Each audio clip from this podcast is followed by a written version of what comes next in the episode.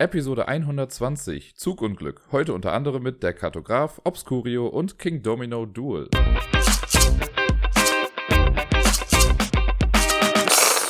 Hallo zusammen, hier ist wieder der Dirk mit einer neuen Folge vom Ablagestapel und ich wünsche euch allen eine wunderschöne neue Woche. Ich weiß nicht, wie es euch geht. Ich bin heute mit einem sehr positiven Gefühl aufgestanden und glaube, dass diese Woche ganz gut werden könnte. Aber mal schauen. Oft äh, kommt es ja anders und zweitens, als man denkt und so. Naja, ich habe letzte Woche ein bisschen was gespielt, nicht allzu viel, deswegen könnte es ein bisschen kürzer werden heute, zumal das auch alles Spiele sind, die ich schon mal im Podcast hatte, deswegen muss ich nicht so ewig lang drüber sprechen, aber ein bisschen was werde ich natürlich doch schon zu den einzelnen Sachen äh, berichten können. Und äh, ja, ich denke einfach mal, dass ich anfange, wie sonst auch, und zwar mit den Spielen der letzten Woche. Und den Anfang macht ein äh, ja, wie nennt man das heutzutage eigentlich? Es gibt so viele Begriffe dafür und irgendwie einigt man sich nicht so wirklich darauf. Ne? Aus Roll and Write wurde irgendwann Flip and Write, dann wurde daraus Flip and Fill und was weiß ich nicht alles. Ich finde, der Kartograf ist ein Flip and Fill Spiel, weil man rollt ja nichts, also man hat keinen Würfel, man flippt Karten und man schreibt ja auch nicht was rein, sondern man, man füllt Felder aus mit bestimmten Sachen. Also ist das für mich ein reines Flip and Fill. Aber ich habe so viele verschiedene Begriffe schon dafür gesehen. Mittlerweile bin ich mir gar nicht mehr so sicher. Aber ich nenne es Flip-and-Fill-Spiele. So schwer ist das eigentlich nämlich gar nicht so äh, zu unterscheiden, finde ich. Aber nein, ist ja auch egal. Der Kartograf. Ich habe damals schon, ich glaube, auf der Messe haben wir es ja gespielt. Da fand ich es schon ganz gut. Da habe ich es ja dann noch mitgenommen. Dann habe ich seitdem, glaube ich, nur einmal solo gespielt. Und jetzt habe ich es letzte Woche nochmal mit äh, Rachel gespielt, weil sie hat überlegt, das vielleicht eventuell ihrem Bruder zum Geburtstag zu holen. Ich hatte darüber ein bisschen was erzählt und dann haben wir das einmal nochmal getestet, damit sie das, äh, damit sie da ein besseres Bild von bekommt. Sie hat es nicht geholt, aber einfach nur, weil sie wahrscheinlich denkt, dass es, also sie meinte, dass das für ihren Bruder nichts so vielleicht dann ist oder ein bisschen, sie wollte was Einfacheres haben. Aber äh, mir ist dann nochmal bewusst geworden, dass der Kartograf echt ein verdammt gutes Spiel ist. Also es ist eins der besten Flip-and-Fill-Spiele, die ich so habe. Ne? Was ich jetzt so mit in diese Kategorie zählen würde, wäre noch äh, Silver and Gold. Das ist auch ein Flip-and-Fill. Oder Avenue ist ja auch so eins. Ähm, und von all denen, die ich jetzt so in diese Richtung kenne, würde ich sagen, dass der Kartograf mit das Beste ist. Es ist auch das grafisch ansprechendste, weil ich finde alleine schon der, der Block, auf dem man die Sachen einzeichnet, der sieht schon ganz cool aus. Die Karten sind wunderschön gestaltet, auch wenn die, also eigentlich sind die Grafiken darauf ja total egal, die Illustrationen, weil es geht nur darum, was die Form ist und welche Farbe im Prinzip in ein Feld muss äh, oder welche Ausschraffierung da irgendwie rein soll. Und trotzdem macht es echt was her. Also da haben sie, haben sie was Gutes hinbekommen. Äh, nur ein ganz kurzer Abriss für die, die nicht wissen, was der Kartograf ist. Wie gesagt, ein Flip-and-Fill-Spiel, das heißt, jeder hat ein äh, Blatt Papier vor sich, das ist so ein Block mit einer kleinen Map drauf. Ich weiß jetzt nicht, wie groß das Raster darauf ist, aber es ist so ein, so ein, ein Grid. Ähm, und dann werden, man spielt vier Runden oder vier Jahreszeiten. Das fängt an im Frühling, geht dann bis zum Winter. Es liegen vier Wertungskarten auf, also es sind Dekrete heißen die da. Also es gibt A, B, C und D. Da wird am Anfang von vier verschiedenen Kategorien wird jeweils eine Karte rausgenommen. Äh, die werden dann aber gemischt und auf diese vier Dekrete verteilt. Und im Frühling wird zum Beispiel dann nur A und B gewertet, im Sommer wird B und C gewertet, im Herbst wird C und D gewertet und im Winter D und A. Und ähm, genau, dann zählt man am Ende die Punkte zusammen. Wer am Ende die meisten Punkte hat, der hat dann gewonnen. Ist auf jeden Fall schon mal eine ganz große Varianz in der ganzen Geschichte drin, einfach weil es zu jeder Wertungskategorie schon mal vier Karten gibt. Davon kommt ja immer nur eine mit im Spiel. Das heißt, 4 mal 4 mal 4 mal 4 ist die Anzahl der Möglichkeiten, wie Karten im Spiel sein können. Das ist schon eine ganze Menge. Ich habe das jetzt mal nicht für euch ausgerechnet. Äh, und dann ist ja nochmal die Reihenfolge wichtig. Ne? Also ob jetzt die, die Waldkarte bei A ist oder bei D, macht schon einen großen Unterschied in der ganzen Geschichte. Naja, also auf jeden Fall viel, viel Varianz in dem Aufbau und so. Ähm, ja, und dann spielen wir eine Runde und es gibt im Frühling und im Sommer äh, ist die Zeiteinheit 8. Die Zeiteinheit heißt, äh, der Frühling dauert 8 Zeiteinheiten und man nimmt aus einem anderen Deck, aus dem, das, wo man wirklich dann die Karten flippt, da dreht man nach und nach Karten auf und da steht auch immer eine Zeit oben drauf. 0, 1 oder 2 ist es, glaube ich. Und wenn die zusammengerechnete Zeit der aufgedeckten Karten die Frühlingszeit quasi erreicht oder überschreitet, dann ist der Frühling vorbei und man wertet den. Und äh, wie gesagt, Frühling und Sommer dauern acht Zeit Zeiteinheiten lang, der Herbst dann sieben und der Winter, der ist ja bekanntlich was kürzer, der dauert dann nur sechs Zeiteinheiten, aber dann hat man ja auch schon relativ viel ausgefüllt. Ja, und wenn eine Karte aufgedeckt wird, da steht dann drauf, welche Form man bei sich eintragen muss und äh, was da reinkommt. Es gibt verschiedene Landschaftstypen und das hat dann mit dem Scoring zu tun. Ne? Wir hatten jetzt sowas wie, äh, wenn man es schafft, mit den Wäldern die Berge zu verbinden, gibt das Punkte. Und wir hatten sowas wie, wenn Acker nicht an Wasser grenzt und Wasser nicht an Acker grenzt und beides auch nicht an den Rand grenzt, dann gibt es für die Region nochmal irgendwie drei Punkte. und äh, ja, verschiedenste Sachen. Und das versucht man dann einfach hinzubekommen auf seinem Blatt Papier. Und das wird halt, je länger das Spiel geht, immer ein bisschen schwieriger, weil natürlich sich der eigene Block dann immer mehr füllt und man nicht mehr so viel Platz hat, um Sachen reinzubringen. Was dann noch besonders cool ist, es gibt diese äh, Hinterhalte, so Angriffskarten im Prinzip, wenn die aufgedeckt werden, das sind so Monster. Und dann muss man sein Blatt Papier dem Nachbarn geben. Wenn man mit mehr Leuten spielt, steht auch drauf, in welche Richtung man das geben muss, also nach links oder nach rechts. Bei zwei Spielern tauscht man einfach. Und dann darf man seinem Gegner äh, quasi eine bestimmte Monsterform einzeichnen irgendwo. Und das versucht man möglichst gemein zu machen. Denn am Ende jeder Runde gibt es dann so viele Minuspunkte für den jeweiligen Spieler, wie er leere Felder angrenzend zu Monsterfeldern hat. Also orthogonal angrenzend. Äh, und dann muss man das halt auch noch ein bisschen mit einberechnen, dass man vielleicht versucht, die Monster ein bisschen einzukreisen, damit das nicht so viele Minuspunkte gibt. Da kann man sehr gemein sein. Wir hatten, ich glaube, die ersten zwei Runden im Sommer und im Frühling hatten wir gar keine äh, Monster. Dafür, es kommen halt, jede Runde kommt eine Monsterkarte mehr rein, damit die Wahrscheinlichkeit größer wird, dass irgendwie sowas auch passiert. Und wenn die dann abgehandelt werden, kommen sie ganz aus dem Stapel dann raus. Und wir hatten erst im Herbst, glaube ich, die, die erste Monsterattacke. Und das war äh, ja gar nicht mehr so schwierig, weil wir hatten halt schon alles voll irgendwie, da gab es nicht mehr so viele Möglichkeiten, wie wir dann diese Monster eigentlich einzeichnen konnten. Äh, aber es hat dann noch irgendwie funktioniert. Und ja, ich habe auf jeden Fall hart verloren. Ich weiß gar nicht, woran es lag. Also ich habe ähm, ich lag immer so ein bisschen zurück, glaube ich. ich hatte, irgendwann hatte ich eine Münze weniger und das addiert sich dann immer weiter auf. Und irgendwann hatte sie in einer Kategorie einfach ein bisschen mehr und deswegen konnte ich das irgendwie nicht mehr ganz einholen. Das war mir dann auch schon relativ klar. Im Winter wusste ich schon, dass ich nicht mehr gewinnen kann. Aber trotzdem möchte man sein Blatt Papier dann noch voll bekommen. Ähm, ich glaube, ich möchte auch nochmal mit mehr Leuten spielen. Ich weiß nicht, also die Tatsache, dass man jetzt die Monster nach links und nach rechts weitergibt, ist jetzt auch nicht so tragisch, weil gemein ist ja trotzdem jeder. Macht einfach nur, also man hat einfach nur verschiedene Monstertypen dann bei sich. Und ähm, was ich jetzt schon oft gesehen habe auf Instagram und so oder generell auch bei Twitter, die, viele Leute spielen das mittlerweile halt mit Buntstiften. Im Spiel selber sind Bleistifte mit dabei, was okay ist, aber ich spiele das ganz gerne mit, also wenn überhaupt mit Filzstiften, weil man die besser sieht auf dem Blatt Papier. Und viele spielen das aber auch mit Buntstiften oder so, einfach um die äh, verschiedenen Landschaftstypen nochmal besser voneinander zu unterscheiden, was auch ganz cool aussieht. Ich habe auch äh, gestern habe ich das zufällig irgendwo gesehen, da haben Leute dann auch nicht einfach nur die Symbole reingezeichnet, sondern haben halt echt schöne Grafiken reingemacht. Also die Dörfer sahen dann halt auch aus wie Dörfer und die Kornfelder sahen echt auch super schön aus. Also da kann man schon grafisch äh, schön was reißen, wenn man denn möchte. Man kann natürlich einfach nur die Standardsachen da irgendwie reinzeichnen, aber ich mag das halt total, so Sachen ein bisschen kreativer noch auszufüllen. Ja, was soll ich sagen? Trotz der Niederlage, und ich glaube, wenn ich gerade mal so gucke, nee, ein Spiel habe ich gewonnen letzte Woche kooperatives, mehr oder weniger.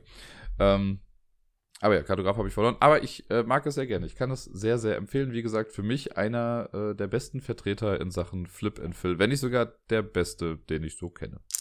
Am Donnerstag habe ich mit äh, meiner Rollenspielgruppe, mit der Original-Rollenspielgruppe, mit Bayer und so, da haben wir Obscurio gespielt. Wir haben uns getroffen, um ein bisschen was über die Zukunft unserer Rollenspielgruppe zu besprechen. Und als wir damit dann fertig waren, mir wurde aufgetragen, äh, Spiele mitzubringen, haben wir dann Obscurio gespielt, weil ich das äh, in der Runde ganz gut gesehen habe. Also ich dachte mir, das könnte da ganz gut reinpassen. Und äh, bei Obscurio ist es ja auch ein Vorteil, wenn man ein paar mehr Leute irgendwie hat. Also, das heißt ein paar mehr Leute, das kann man auch zu viert spielen. Wir waren jetzt zu fünft und das war äh, eine ganz gute Zahl. Wir haben es auf einem einfachen Modus gespielt. Ich war das Grimoire, also quasi so in Anführungszeichen der Spielleiter auch in der Geschichte. Und ja, Obscurio, ich habe es ja schon auf der Messe gesagt, da haben wir es gespielt und äh, ich glaube sogar zweimal.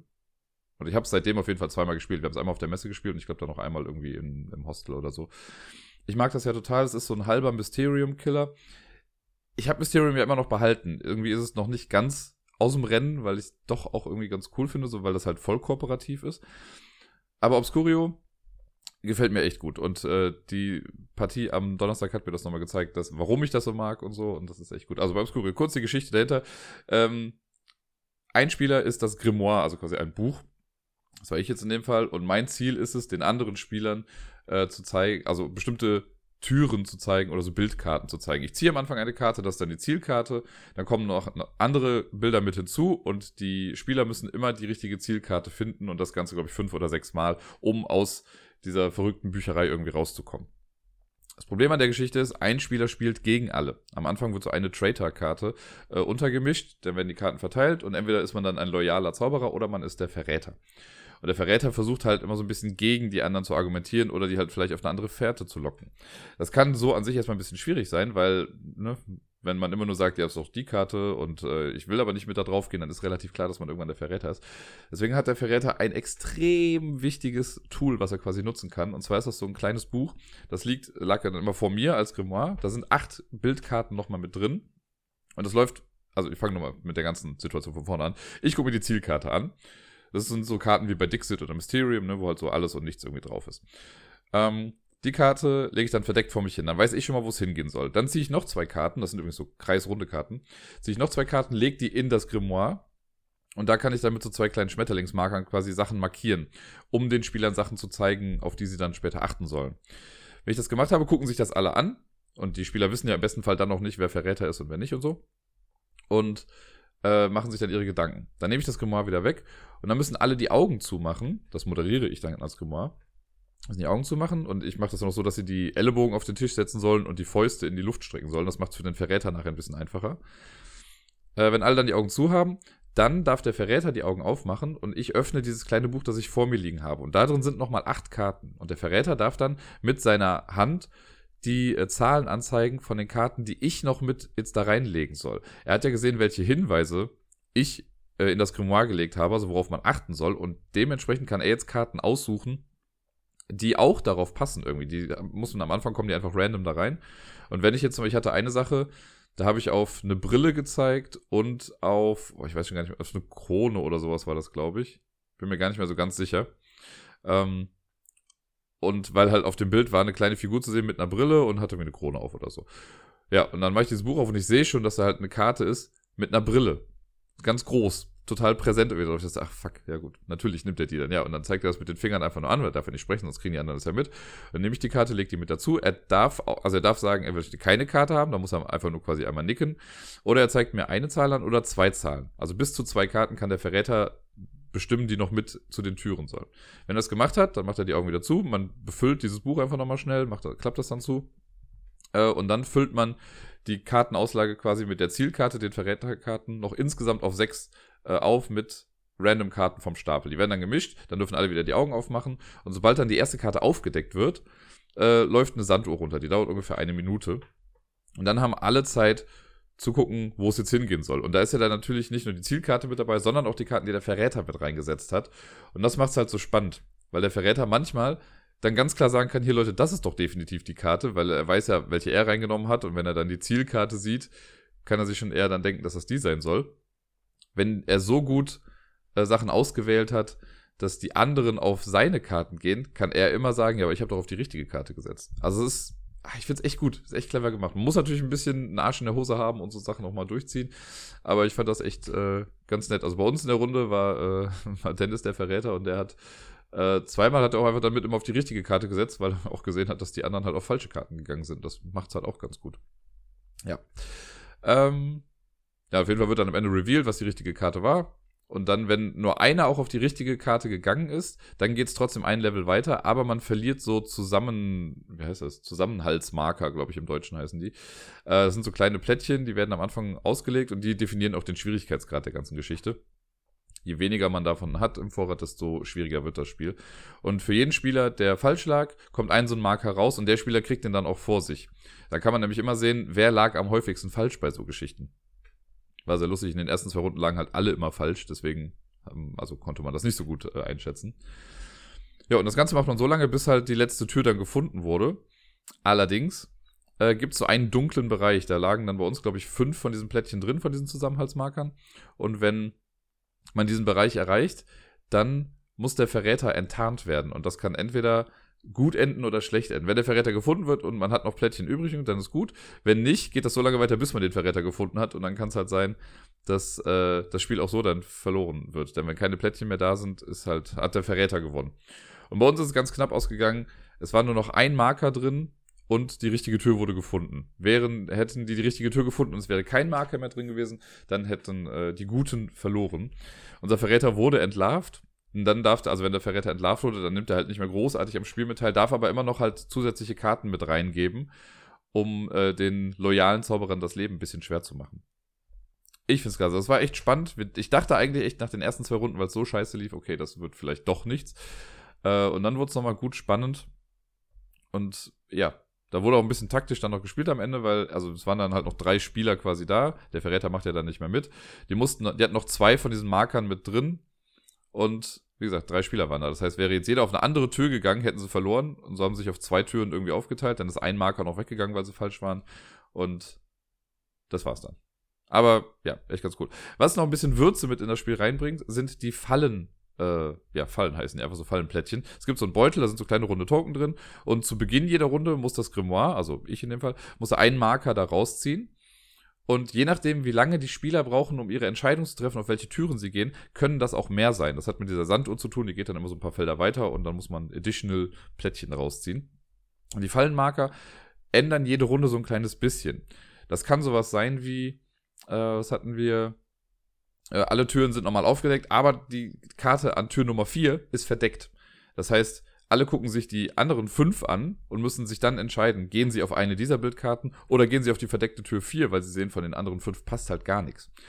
Dann gibt es so Sachen wie, ähm, dass die Leute nur einmal auf das Buch gucken dürfen und nachdem sie dann die Augen zugemacht haben, nehme ich das komplett weg. Und dann dürfen die dann nicht mehr drauf gucken. Das dürfen sie ja sonst dann auch nochmal machen. Äh, und müssen sich quasi Sachen merken, die irgendwie da drauf standen. Dann meine Lieblingskarte, das ist so die Arschlochkarte. Ähm, dann werden alle Karten verdeckt hingelegt, äh, nachdem das Ganze gemacht wurde mit Kartenauswahl und so. Die kommen verdeckt hin.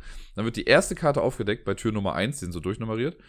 Und dann müssen sich die Spieler entscheiden, also die Zauberer. Gehen, also sagen sie, das ist die Karte oder sagen sie, das ist die Karte nicht. Wenn Sie sagen, das ist die Karte, legen Sie Ihren Marker hin und dürfen den nicht mehr versetzen. Wenn Sie sagen, das ist sie nicht, können Sie sich die nächste Karte angucken, dürfen aber nicht mehr zurück zur Karte Nummer 1 gehen. Das ist quasi so eine Art Push Your Luck.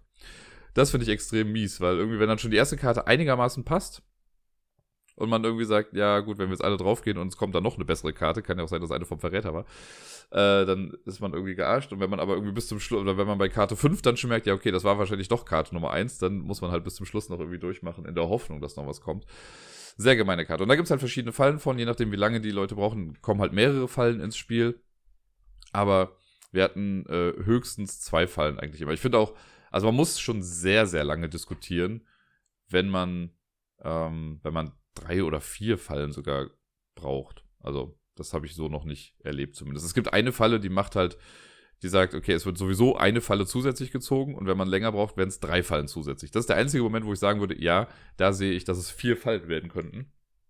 Aber sonst äh, ist, sag ich mal, zwei Fallen schon das höchste der Gefühle. Naja, nichtsdestotrotz. Ich mag Obscurio sehr. Es ist so ein Spiel, das leidet halt darunter. Also, wir haben jetzt in einer Runde gespielt und hatten am Ende noch vier von den Bildkarten übrig. Das heißt, wir haben jetzt so gut wie alle Karten schon mal gesehen. Äh, so eine kleine Erweiterung mit nochmal 50 Karten oder so wäre total gut. Ins Insert würden die auch reinpassen. Das ist ein super Insert. Das passt perfekt. Irgendwie ist also gut durchdacht. Aber da passt nochmal die gleiche Anzahl an Karten, wenn nicht sogar noch mehr, halt einfach da rein. Deswegen hoffe ich, dass äh, Libelut, die haben das äh, rausgebracht, dass die, äh, ja, noch ein paar Erweiterungskarten dafür auf den Markt bringen werden. Letzte Woche habe ich ja schon von Video Vortex berichtet, dieses äh, abgefahrene oder abgefahren aussehende Deckbuilding-Spiel, wo man sich gegenseitig die Rübe einschlägt und das Ganze halt, äh, ja, mit so Videobegriffen wie Forward, Rewind und also Geschichten. Äh, das habe ich ja letzte Woche schon mal mit Rachel gespielt. Da habe ich gewonnen. Wie wir jetzt festgestellt haben, habe ich äh, unrechtmäßig gewonnen. Ich muss das quasi zurücknehmen, weil wir eine Sache falsch gespielt haben. So ist es in dem Spiel ja so, dass, also man versucht ja immer die Runtime, also die Lebenszeit quasi zu advancen von den Gegnern, sodass die halt auf ihr Limit kommen und dann sind die quasi tot, man nimmt den einen Marker weg und die fangen wieder von vorne an. Und wir haben, ich meine, wir haben das anfangs auch gespielt, also sie hat mich irgendwann mal angegriffen und ich sie auch und wenn man jemanden dann getötet hat, ist auch vorbei quasi erstmal. Aber wir haben das später nicht mehr gemacht, sodass man dann, wenn jemand tot war, dann quasi hat er sich zu null gesetzt und man hat trotzdem weiterhin noch angegriffen. Und das hätte ich, äh, so habe ich halt gewonnen, weil ich in einer Runde habe ich sie auf null gebracht und dann nochmal weiter äh, kaputtgeschlagen. Und das äh, ja, war unrechtmäßig. Denn man darf, wenn man auch mit mehreren spielt, wenn ich jemanden angreife, ich darf nur einen Gegner mir aussuchen, den ich angreife. Den greife ich dann noch komplett an. Wenn der dann tot ist, darf ich den nicht weiter angreifen, aber ich darf mir dann jemand anders aussuchen. Zu zweit ist das halt dann relativ simpel, weil wenn ich jemanden angegriffen habe, dann kann ich mir keinen anderen mehr aussuchen, auch wenn der tot ist. Naja, das haben wir jetzt auf jeden Fall richtig gespielt. Und meine Fresse, wir hatten diesmal zwei andere Charaktere, die auch noch so ein Low Complexity Rating hatten. Meiner war Richmond und sie hatte Defcon Zero, glaube ich, war das. Boah, das war so ein ungleicher Kampf. Also ich habe echt kein Land gesehen. Ich habe mit gut, mit ein bisschen Glück habe ich noch eine, eine Trophäe, also ein Leben habe ich ihr wegnehmen können. Aber das war, ne, es ging auf keine Kuhhaut. Ich weiß nicht, ob ich den einfach fundamental falsch gespielt habe, meinen Charakter, oder sie ihren einfach fundamental richtig gespielt hat. Aber das ging auf keine Kur. Weil ich hatte, meine Sonderfähigkeiten waren halt einfach immer nur so, das Deck der anderen so ein bisschen zuzumüllen. Also es gibt so eine Karte Bargain Bin heißt das. Das ist so ein bisschen wie so eine Standard-Geldkarte, sag ich mal, so eine Kupferkarte bei Dominion, ähm, die man halt möglichst schnell eigentlich loswerden möchte und gegen bessere Karten austauschen will. Äh, man hat davon am Anfang schon irgendwie zwei, drei im Deck. Die will man dann eigentlich raushauen und ich konnte halt viele immer in das Deck von ihr dann reinbringen. Sie hat aber so gute Karten, die sie auch immer wieder rausholen konnte mit ihren Special Powers und so und äh, dann hatte sie so eine Fähigkeit, die hat mir irgendwie drei Schaden gegeben und immer, und dann wurde die exhausted, weil es eine Karte, die immer im Spiel bleibt. Und immer, wenn sie aber dann zwei Karten wieder normal gespielt hat, konnte sie die wieder gerade drehen und wieder benutzen. Und so. Und das war schon echt krass. Und die hatte sie zweimal drin. Das heißt, ich habe irgendwie jede Runde habe ich allein schon 18 Schaden dadurch genommen. Äh, und dann noch eine andere Karte, mit der sie, wenn sie dann irgendwie so Karten draußen hat, kann sie die Karten umsonst spielen. Und ach, ich weiß es auch nicht mehr. Meine waren halt wirklich nur zum Zumüllen da.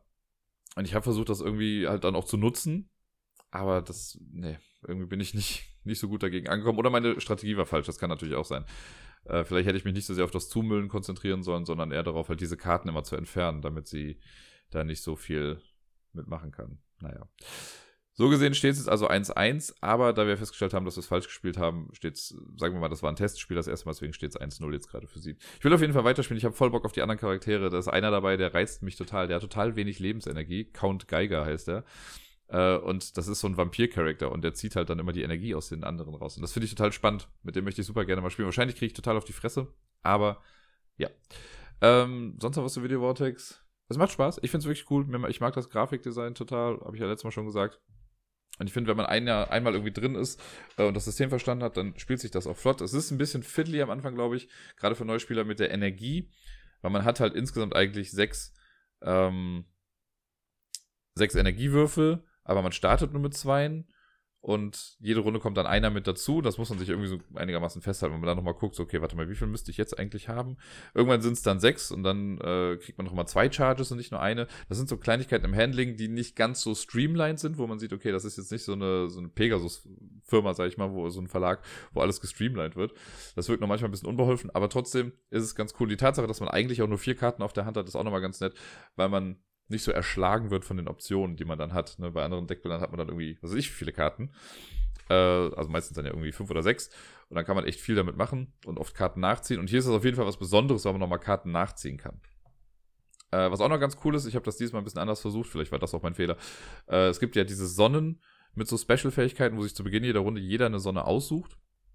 Äh, und die kann man dann einsetzen und dann die Sonne, die ich jetzt in Runde 1 genommen habe, darf ich aber in Runde 2 nicht nochmal nehmen. Da muss ich dann eine andere nehmen. Ich glaube, wenn man mit drei oder vier Leuten spielt, ist das auch nochmal echt ganz cool, weil dann mehr von diesen Sonnen im Spiel sind und man dann öfter gucken muss, was man jetzt irgendwie nimmt. Äh, aber da habe ich auf jeden Fall mal so ein, zwei genommen, die ich im letzten Spiel nicht genommen habe, weil mir das irgendwie sinnvoller erschien. Hat nicht so funktioniert. Und eine Sache noch, ich weiß nicht, ob das im Zweispielerspiel mehr ins Gewicht fällt, weil wir waren dann am, im Endgame quasi, wusste ich nach meinem Zug schon, dass ich verlieren werde. Ne, also ich war, glaube ich, ich war Startspieler, habe meinen Zug gemacht und ich wusste, ich habe nur noch ein Leben oder so und äh, sie halt noch zwei. So, ich habe meinen Zug gemacht.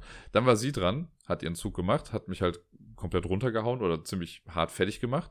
Dann habe ich noch ein bisschen Lebensenergie gehabt und dann fing eine neue Runde an und dann ist sie Startspieler gewesen, weil der Startspielermarker wechselt halt immer. Es ist nicht so, dass es hin und her geht, sondern nach jeder Runde geht der Startspielermarker eins weiter. Und im Zweispielerspiel ist das halt schon sehr krass, weil man essentiell quasi immer zwei Züge hintereinander hat. Ne? Ich mache meinen Zug als Startspieler, dann macht sie ihren Zug, dann fängt eine neue Runde an und sie macht wieder ihren Zug und dann bin ich dran, dann kriege ich halt auch meinen zweiten Zug. Aber ich glaube, dass das schon sehr krass ist. Da würde ich mich fragen, ob es nicht da sinnvoll ist, wenn man bei zwei Spielern sagt, dass man das immer abwechselnd spielt. Vielleicht steht es auch irgendwo, ich muss es nochmal nachlesen.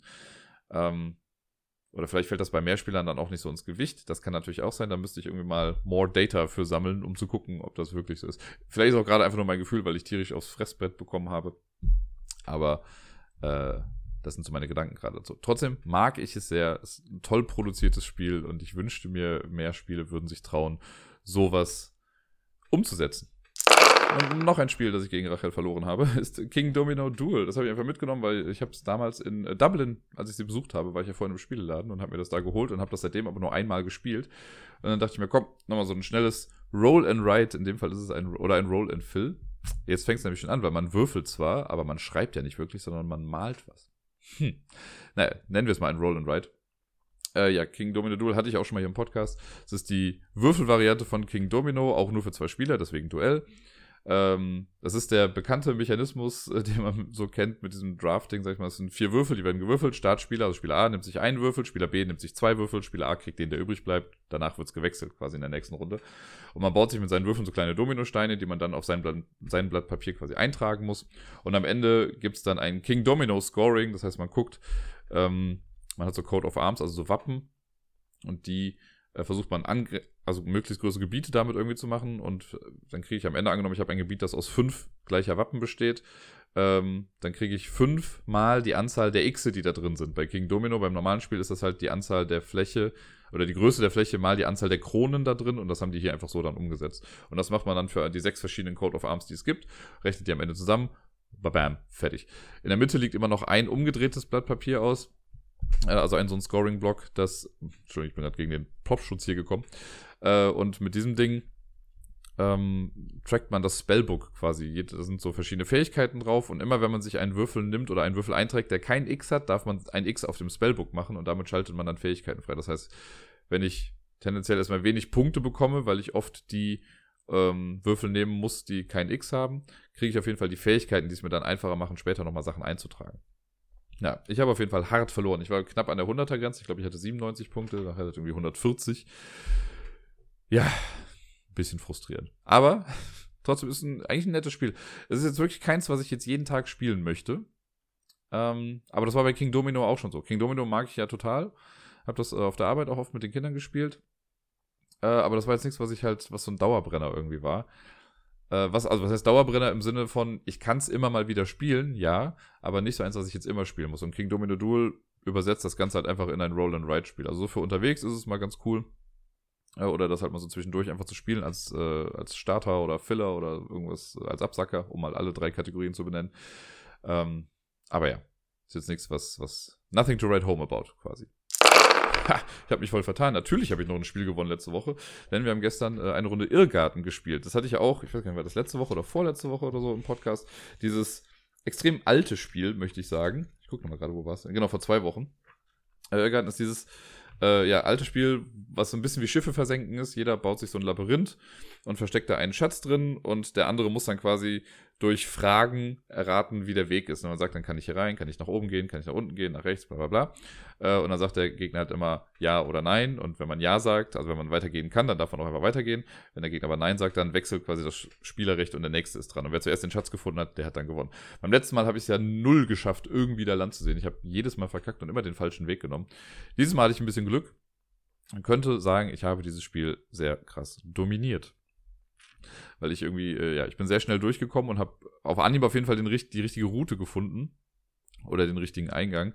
Und äh, ja, mein Gegenüber war nicht so glücklich und ist jetzt äh, so in eine Sackgasse reingegangen und hat quasi jede Wand mitgenommen, die man dann mitnehmen konnte. Äh, und ja, als sie dann quasi gerade aus dem Labyrinth wieder raus war, habe ich es dann schon geschafft zu gewinnen. Deswegen ein kleines Erfolgserlebnis noch zum Ende der Woche. Das hat mich sehr, sehr gefreut. Ich mag das echt total, das Spiel. Ich glaube, mit Kindern ist das auch total super. Und mich wundert das wirklich, dass ich das noch nie irgendwie gesehen habe, also vorher. Weil es gibt ja oft so alte Spiele, da weiß man ja gut, das habe ich schon mal irgendwo liegen sehen, aber ich habe so, also diese, wie soll ich sagen, die Serie aus diesen Spielen in so langen Boxen, also Monopoly war ja früher auch in so dieser länglichen Box drin, ähm, da müsste ich echt mal nachgucken. Das würde mich mal voll interessieren. Da gibt es bestimmt super coole Flohmarktfunde mit total weirden Spielen, die damals irgendwie auf den Markt gekommen sind. Damit wären wir bei der Top 10 Liste für heute. Und ich dachte mir, nach meinem durchwachsenen Samstag, wer es auf Twitter mitbekommen hat, weiß, dass ich äh, eigentlich Pläne hatte am Samstag, die mir durch die äh, liebe Deutsche Bahn ein bisschen zunichte gemacht wurden. Äh, und deswegen dachte ich mir, wandle ich das doch einfach mal um und mache aus meinem negativen Gefühl Zügen und der Bahn gegenüber was Positives. Deswegen mache ich heute mal die Top 10 Spiele mit Zügen. Die Top 10 Train Games quasi. Und dann muss ich direkt den Disclaimer vorwegschicken. Es gibt ja, glaube ich, so ein paar Hardcore-Menschen, die unter Zug spielen, nur diese 18xx-Spiele und sowas verstehen. Oder, ne, wo man halt Zugstrecken und Aktien und Hasse nicht gesehen sowas macht. Äh, ja, nee, sowas werdet ihr hier nicht finden. Ich habe einfach mir bewusst Spiele genommen, in denen Züge vorkommen. Es muss jetzt nicht per se das die Hauptmechanik sein, dass es da um Züge geht, aber es kommen Züge drin vor. Das schicke ich noch vorweg. Weil sonst hätte ich nicht so viele Zugspiele, glaube ich. Ähm, genau, ich habe sie auch nicht nach der Wichtigkeit der Züge gemacht, sondern einfach nach, ja, wie gerne ich sie spiele und all so Geschichten. Wobei am Ende, also es war mir schon wichtig, dass in der Top 3 auch wirklich Spiele sind, die wirklich einen Zugbezug haben. Äh, deswegen ist das Spiel, was, ja, ihr werdet es ja sehen. Muss ja nicht vorweg alles erklären hier. Also, auf dem zehnten Platz der besten Spiele mit Zügen ist in der Tat ein Zugspiel und zwar Whistle Stop. Whistle Stop ist ein, ist im Prinzip so ein bisschen was mit Aktien. Das habe ich in äh, Lettland vor zwei Jahren gekauft, glaube ich. Und ähm, ja, man hat so Hexfelder und damit baut man sich so ein sehr wirres Schienennetzwerk und hat dann seine Züge, mit denen man dann so weiterziehen kann. Muss dafür dann Kohle bezahlen. Kohle bekommt man dann auch durch bestimmte Aktionen wieder zurück. Und dann kann man, ist so ein bisschen, so ein Mix aus vielem. Also man hat dieses Tile-Laying, wo man halt so Routen baut. Dann kann man quasi Aktien erwerben von verschiedenen Städten oder sowas, glaube ich. Und äh, dann gibt es auch Pickup and Deliver, weil man dann auch bestimmte Würfel sammelt und die versucht in bestimmte Städte zu bringen und so. Alles Mögliche ist da irgendwie mit drin. Und äh, ja, wir haben es nur zwei, dreimal gespielt und auch dann immer nur zu zweit. Das ist, glaube ich, wenn man es zu, ich glaube, man kann es mit vier, fünf, sechs Leuten oder so spielen, dann ist es, glaube ich, echt ganz cool und ein bisschen wirr, also ein bisschen chaotischer, aber positiv chaotisch. Ähm, aber da ich das bisher nur als Zwei-Spieler-Spiel kenne, habe ich es jetzt mal auf den äh, letzten Platz hier gepackt, also auf den zehnten Platz. Ist aber trotzdem echt ein nettes Spiel und sieht sehr süß aus, finde ich. Hat was von so einem alten Computerspiel, finde ich. Naja. Auf dem neunten Platz äh, das Spiel, was definitiv ein Zugspiel ist, weil man spielt es in einem 3D-Zug. Und äh, ja, ihr werdet jetzt wahrscheinlich schon wissen, was es ist. Es ist Cold Express, das Spiel, wo man sich vorher wirklich aus Pappe so einen 3D-Zug quasi erstmal aufbauen muss. Und dann geht es quasi darum, dass da Banditen rumlaufen und man macht, äh, man programmiert seine Aktion. Äh, und das ist dann stellenweise offen, stellenweise verdeckt. Und am Ende deckt man halt so nach und nach einen Stapel auf und guckt einfach, was passiert ist. Und es passiert selten das, was man eigentlich geplant hat am Anfang, weil man eben ja verdeckte Aktionen hat und dann will man irgendwo hinschießen, aber da steht dann auf einmal keiner. Oder man läuft irgendwie ins Leere oder wird vorher noch geschubst und all so Sachen. Äh, es kann sehr lustig sein. Ich hätte also ich finde es immer noch seltsam, dass es damals Spiel des Jahres geworden ist. Äh, aber es ist ein ganz cooles Spiel eigentlich. Also, ja, ganz cool. Ich habe auch immer noch hier eine Erweiterung dazu. Ich habe das Spiel gar nicht. Also, Code Express habe ich, wenn, immer nur bei anderen Leuten gespielt. Aber ich habe mal vor, weiß nicht, vor drei, vier Jahren oder so, habe ich zum Geburtstag mal von einem Arbeitskollegen den DeLorean bekommen. Das war so eine Mini-Erweiterung, für die ich die halt total abfeiere, dass sie das gemacht haben. Und den kann man dann halt vorne an den Zug stellen, so wie in äh, hier Back to the Future 3. Und dann kann man doch irgendwie reingehen und wenn man da, glaube ich, der Einzige drin ist, dann darf man sich zeitreisemäßig dann irgendwo hin platzieren in einen anderen Waggon und die anderen wissen aber erstmal nicht, wo man dann ist und ach, echt eine nette Sache. Der steht auch immer hier, der DeLorean, ich sehe ihn. Äh, alleine dafür mag ich es schon total. Auf dem achten Platz ein Spiel, das habe ich auch nur zweimal gespielt. Es ist ein altes Spiel in einer länglichen Box und zwar äh, Tatort Nachtexpress. Ich glaube, auf Englisch heißt es einfach Orient Express. Das ist ein äh, Deduktionsspiel. Das ist eigentlich gar nicht so wichtig, dass es im Zug spielt, aber ich finde es vom Setting ja trotzdem ganz nett.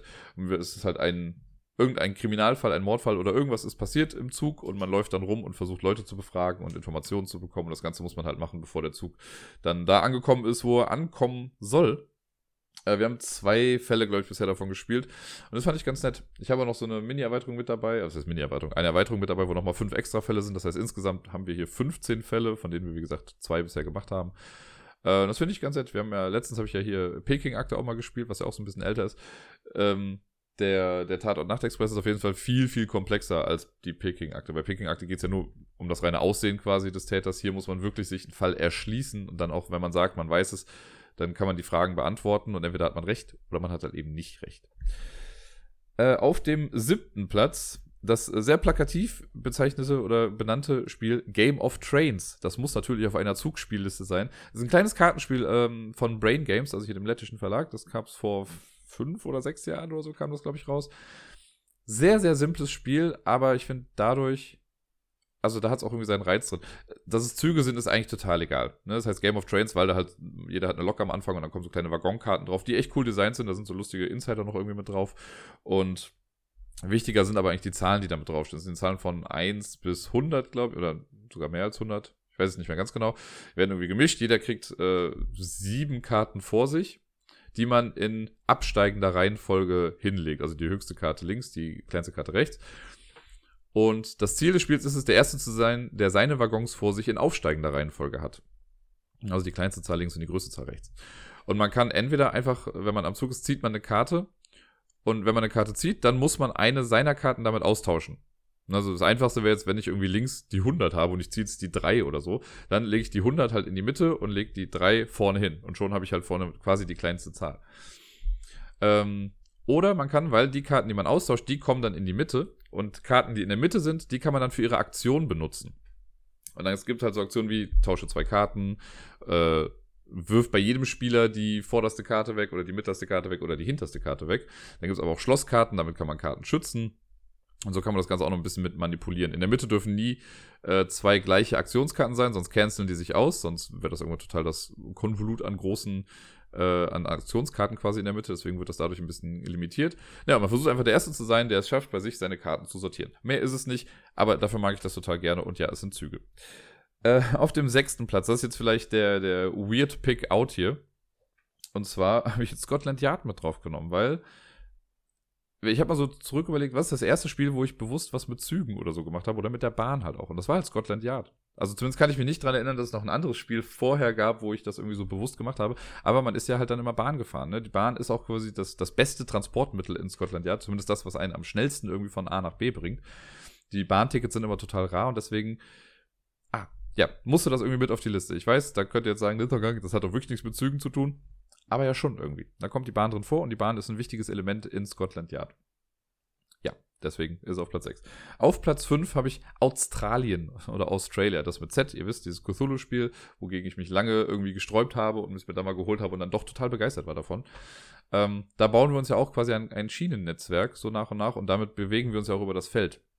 Also sehr wichtig, dass man da Schienen und Züge und so quasi hat. Also die Züge an sich sind jetzt nicht, man sieht da keine Züge, man baut halt sein Schienennetzwerk aus. Aber es geht natürlich darum, dass man dann Züge hat. Man kann auch diesen Panzerzug dann irgendwie bauen, äh, der sich dann nur auf den Schienen bewegen kann, aber dafür dann super stark ist. Und ja, ist ein cooles Spiel. Und da ist es halt ein wichtiges Spielelement, dass man da Züge baut. Auf dem vierten Platz ein Pandemiespiel, Pandemic Iberia, das was auf der Iberischen Halbinsel spielt.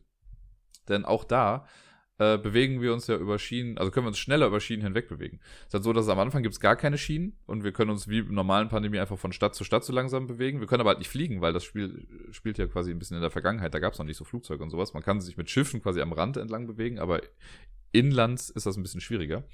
Und so kann man äh, mit bestimmten Aktionen kann man dann Schienen zwischen zwei Städten bauen. Und man kann dann auch, wenn ich jetzt, ähm, also für eine Aktion kann man sich komplett entlang der Schienen bewegen und dadurch wird die Bewegung später immer schneller. Und die Schienen sind einfach essentiell wichtig bei Pandemic Iberia.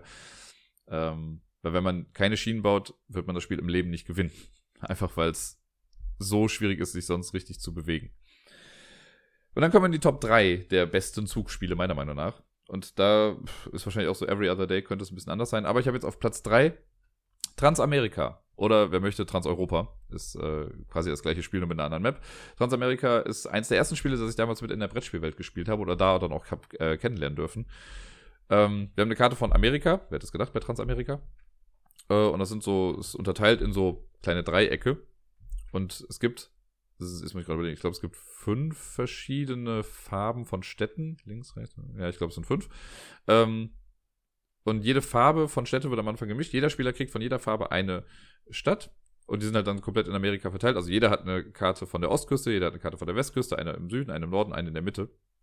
Und Ziel ist es einfach als erstes, alle Städte miteinander verbunden zu haben.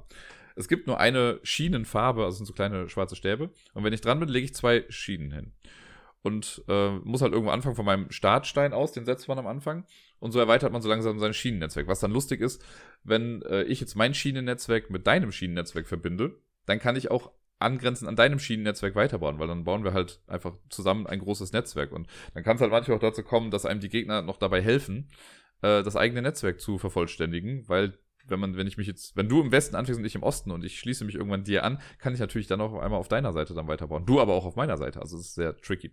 Ich finde aber die Vorstellung sehr lustig, wenn man das thematisch mal irgendwie umsetzt, dass halt irgendwie zwei Leute an komplett verschiedenen Stellen Amerikas, wo noch nichts mit Schienen passiert sind, einfach miteinander an, also anfangen Schienen zu bauen, nichts voneinander wissen und sich irgendwann in der Mitte Amerikas treffen und sich denken, oh mein Gott, du hattest genau die gleiche Idee wie ich. Wie fantastisch ist das denn?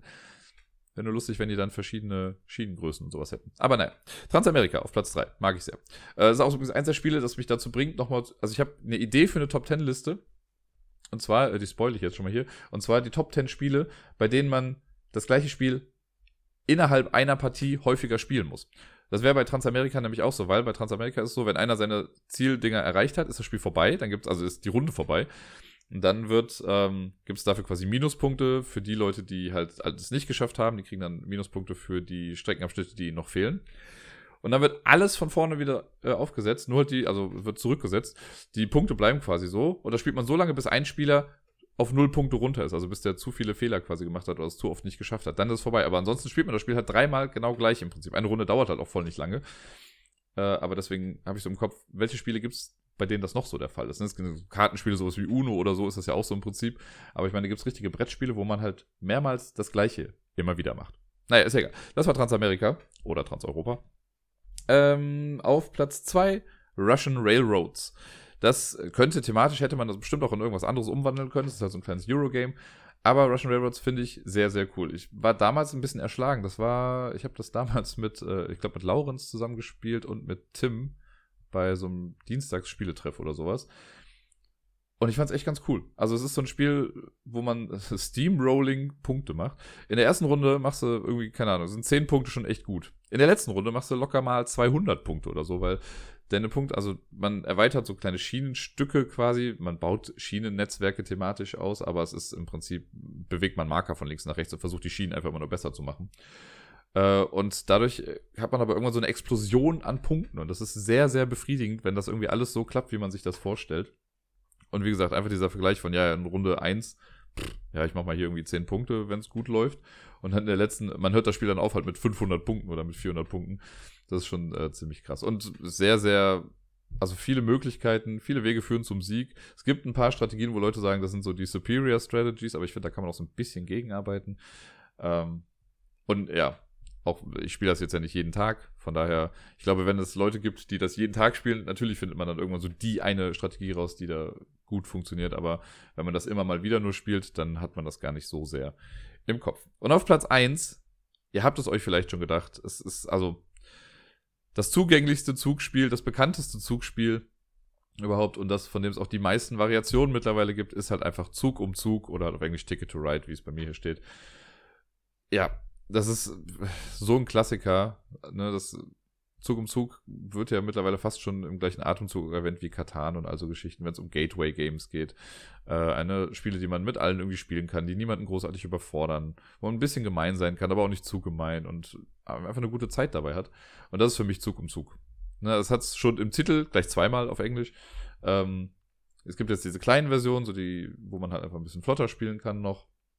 Einfach, ist ein moderner Klassiker, ich weiß gar nicht, wie modern. Wann ist Ticket to Ride eigentlich rausgekommen? War das 2005 oder so? Ich gucke das jetzt nochmal schnell nach, damit ich hier keinen Mist erzähle. Im Zweifelsfall werde ich sowieso wieder von irgendwelchen Leuten verbessert. Meistens aus der Schweiz. Hallo. ähm, nein, das waren die Beatles. Zug um Zug. Hallo. Ticket to Ride. Das will ich jetzt noch wissen, in welchem Jahr das erste Ticket to Ride rausgekommen ist.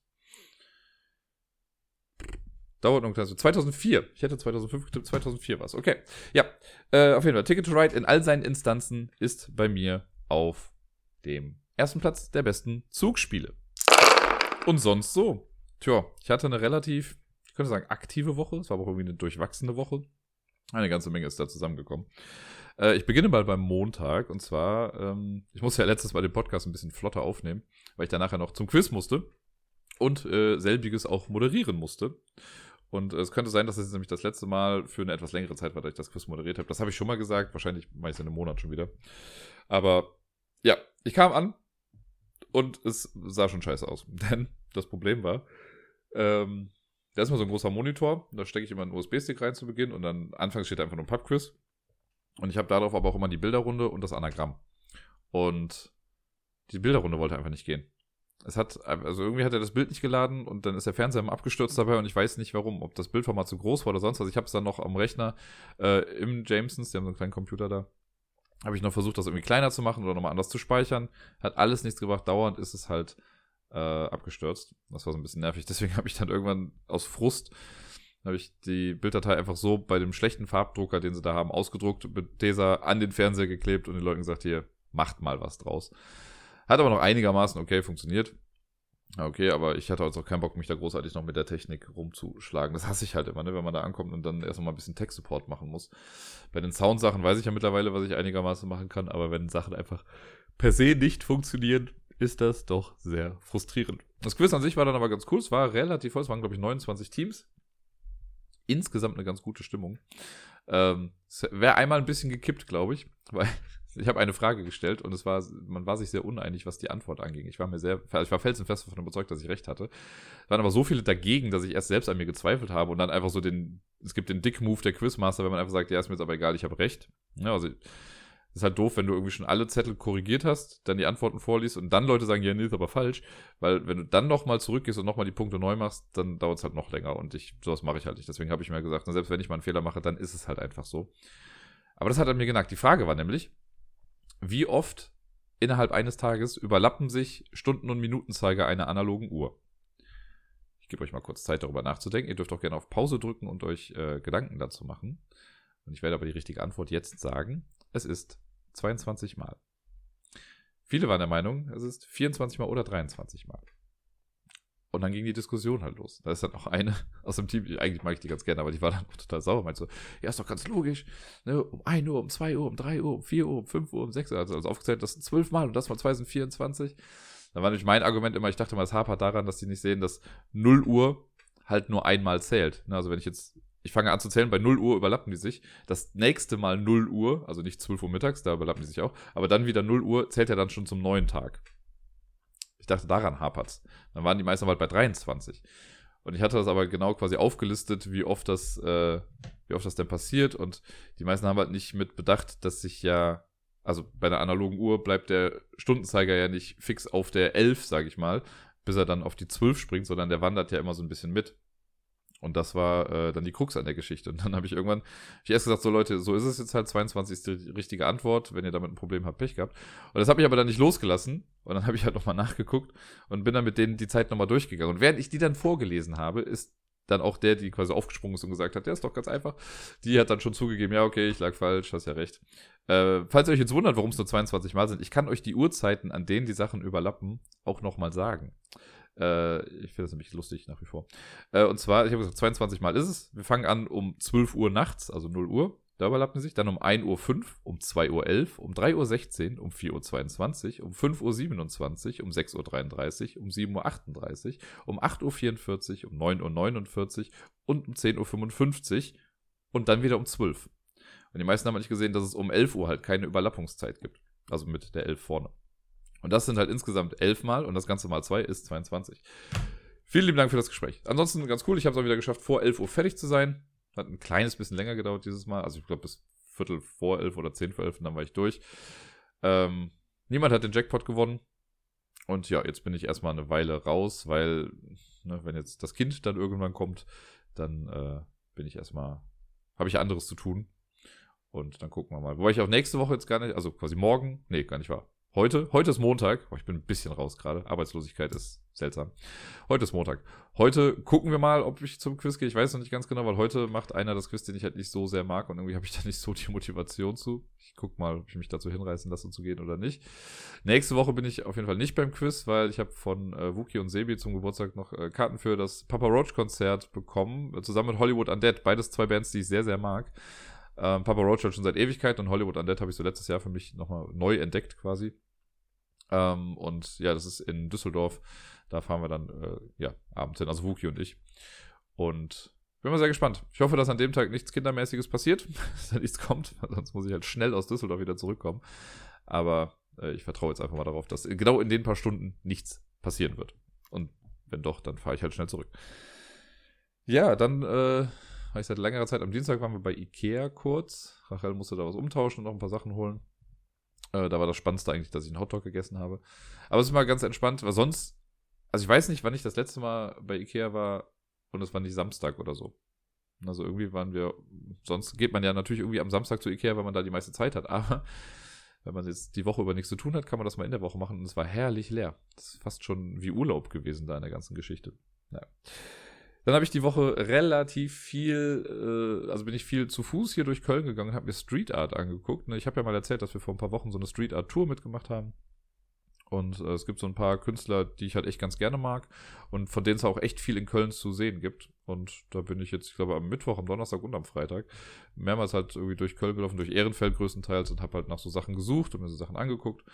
Und ich finde es echt spannend, da so was es halt so alles gibt. Es ist nämlich echt vielfältig, ne? Manche Sachen, also manche kleben nur Sticker auf, manche haben halt Kacheln, die sie irgendwo hinkleben, manche hängen Bilder irgendwie auf oder machen andere abgefahrene Sachen aus Moosgummi oder häkeln Sachen. Ganze Menge coole Sachen.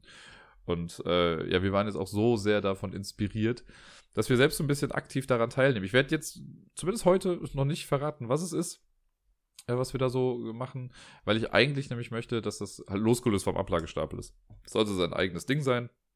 Deswegen mache ich jetzt auch keine Ablagestapel Street Art oder sowas. Es hat schon was mit mir zu tun, auf eine gewisse Art und Weise oder mit äh, meinem Hobby, aber auf eine andere Art und Weise.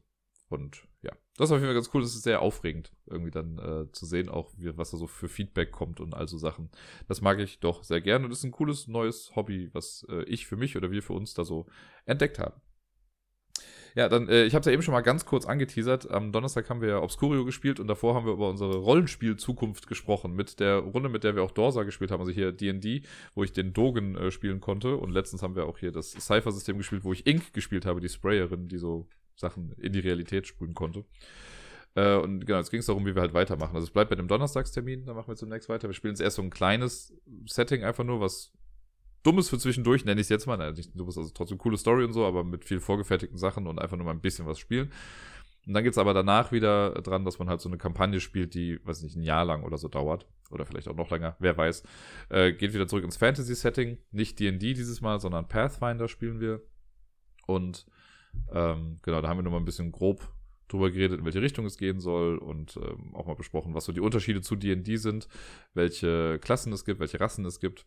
Und da habe ich auch wieder ganz schön viele Ideen, was ich jetzt spielen könnte. Ich wollte ja eigentlich immer einen Baden spielen im nächsten Fantasy-Setting. Aber da wurde jetzt auch gesagt, naja, ein Bade ist halt vom Charakter her schon sehr nah an Dogen dran. Und ich will ja nicht einfach nur Dogen 2.0 spielen, ich will ja wenn schon irgendwie was anderes spielen.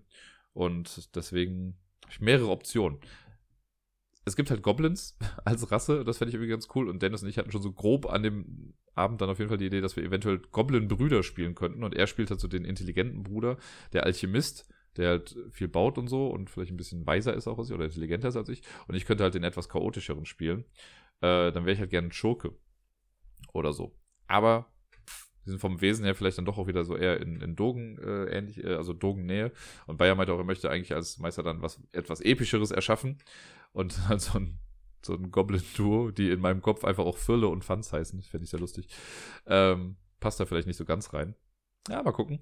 Aber generell so die Idee von einem Schurken finde ich ganz cool. Meinetwegen auch einfach nur ein simpler Mensch.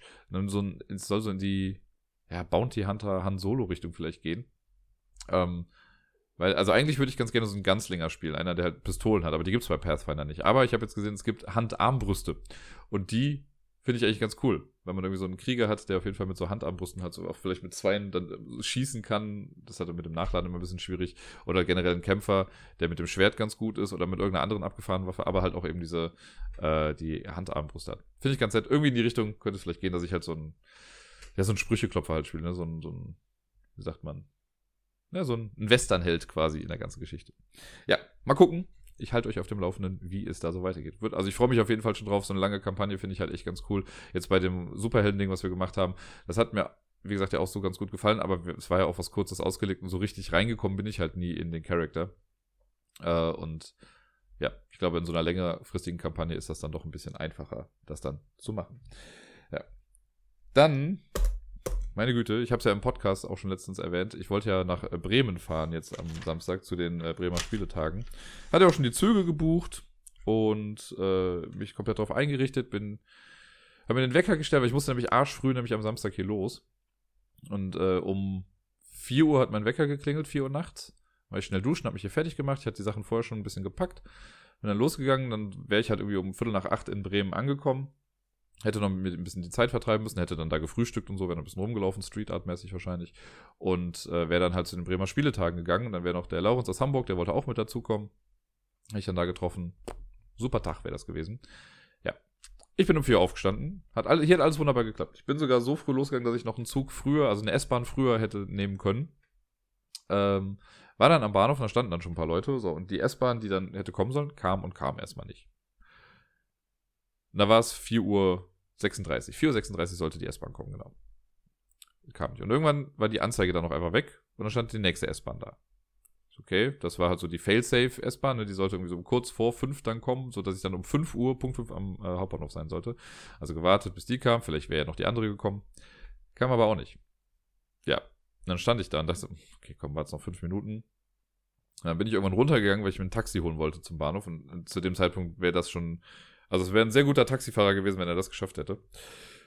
Aber man will ja nicht aufgeben. Dann kam ich runter, dann war noch nicht mal ein Taxi da irgendwie. Das heißt, ich habe es wegen dieser scheiß S-Bahn, die nicht gekommen ist, und in, man kann ja immer sagen, ja, guck doch in der App vorher nach. Habe ich gemacht, da stand nichts von Verspätung oder sonst irgendwas drin. Da stand einfach, diese fucking Bahn soll halt kommen.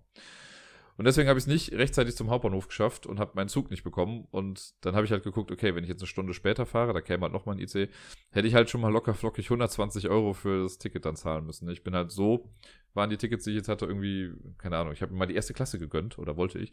Und dann mit 50 Euro war ich dann dabei. Ich hätte es auch für 25 Euro ohne erste Klasse machen können. Aber ich dachte mir, hey, gönnst du dir mal was für so eine frühe Zugfahrt?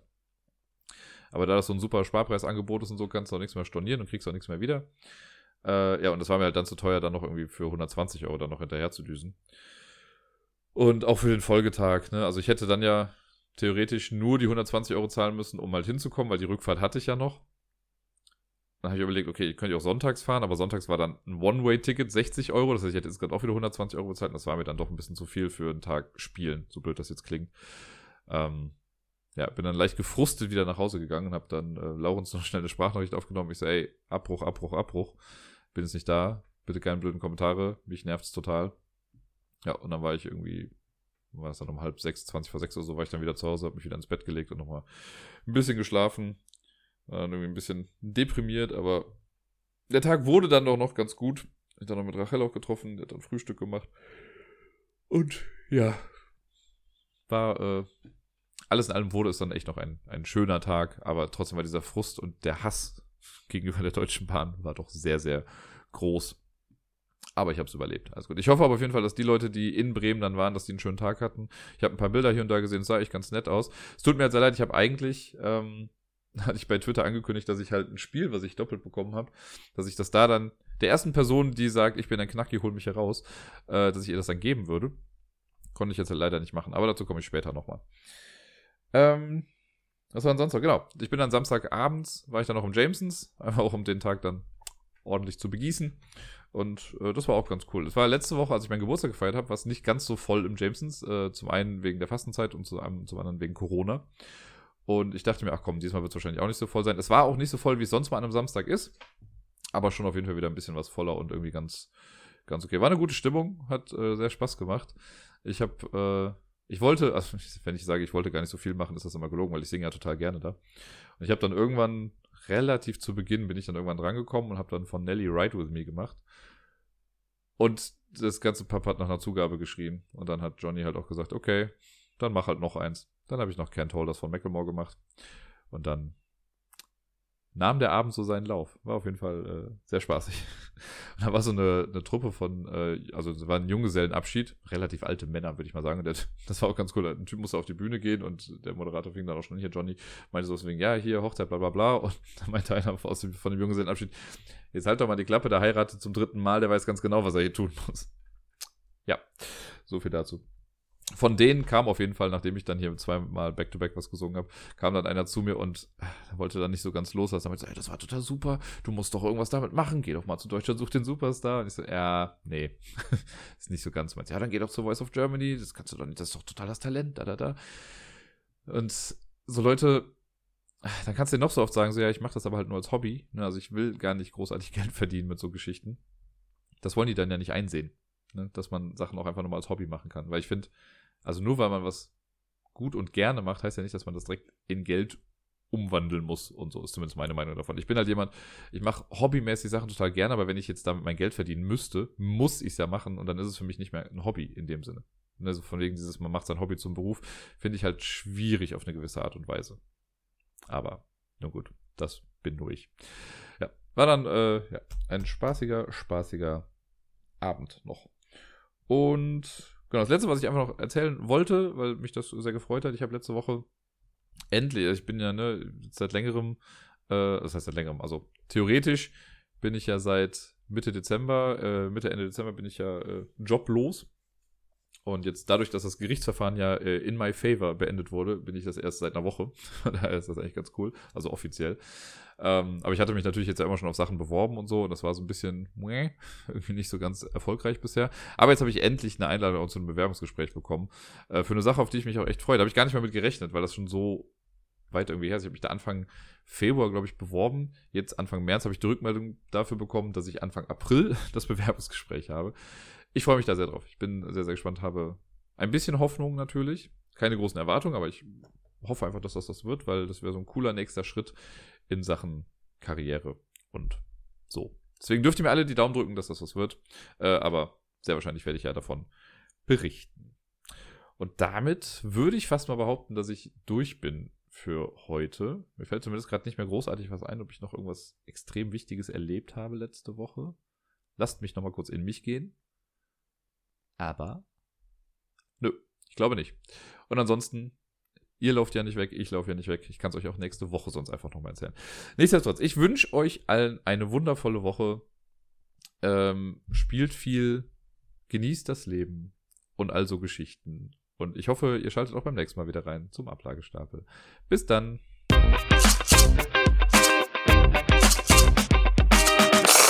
Ich habe es eben schon mal kurz angeteasert, dass ich nochmal zurückkomme zu dem Spiel, das ich eigentlich weggeben wollte. Ich habe nämlich, warum auch immer, nochmal eine zweite Copy von Dig Your Way Out bekommen. Das hatte ich ja schon vor zwei Wochen oder so als Kickstarter bekommen. Äh, jetzt habe ich es nochmal bekommen. Ich weiß nicht warum. Ich brauche es nicht nochmal. Deswegen kriegt es einer von euch, wenn ihr möchtet. Ich habe mir überlegt, wir haben ein kleines Gewinnspiel, ist das falsche Ding draus, aber eine kleine Aktion draus. Äh, eine Person von euch bekommt das Ganze. Und zwar müsst ihr dafür nur Folgendes tun. Schreibt mir bis zum, also bis nächste Woche Sonntag, bis zum 15.3. quasi ist der Sonntag, um Mitternacht, also in der Nacht von dem 15. auf den 16. um Mitternacht ist Einsendeschluss. Da dürft ihr mir, wenn ihr mir eine E-Mail schreibt, mit der dümmsten Aktion, die ihr je gemacht habt. Im Sinne von, dafür müsstet ihr eigentlich im Gefängnis landen. Ähm, ja, das sammle ich und dann werde ich eine fachkundige Jury, wahrscheinlich Isle of Lamp, äh, darüber entscheiden lassen, was davon wirklich das Dümmste ist. Und derjenige, der dann ausgewählt wird, der bekommt dann von mir Dig Your Way Out zugeschickt. Dann würde ich nochmal per E-Mail schreiben, ne, hier wegen Adresse und also Gedöns. Aber äh, die Person kriegt das dann. Also, schreibt mir bis zum äh, 15.03. Mitternacht, in der Nacht, ne, auf den 6. ihr wisst, was ich meine.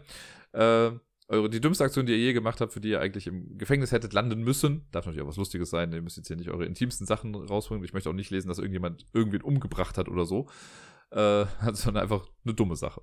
Irgendwas Lustiges, Dummes.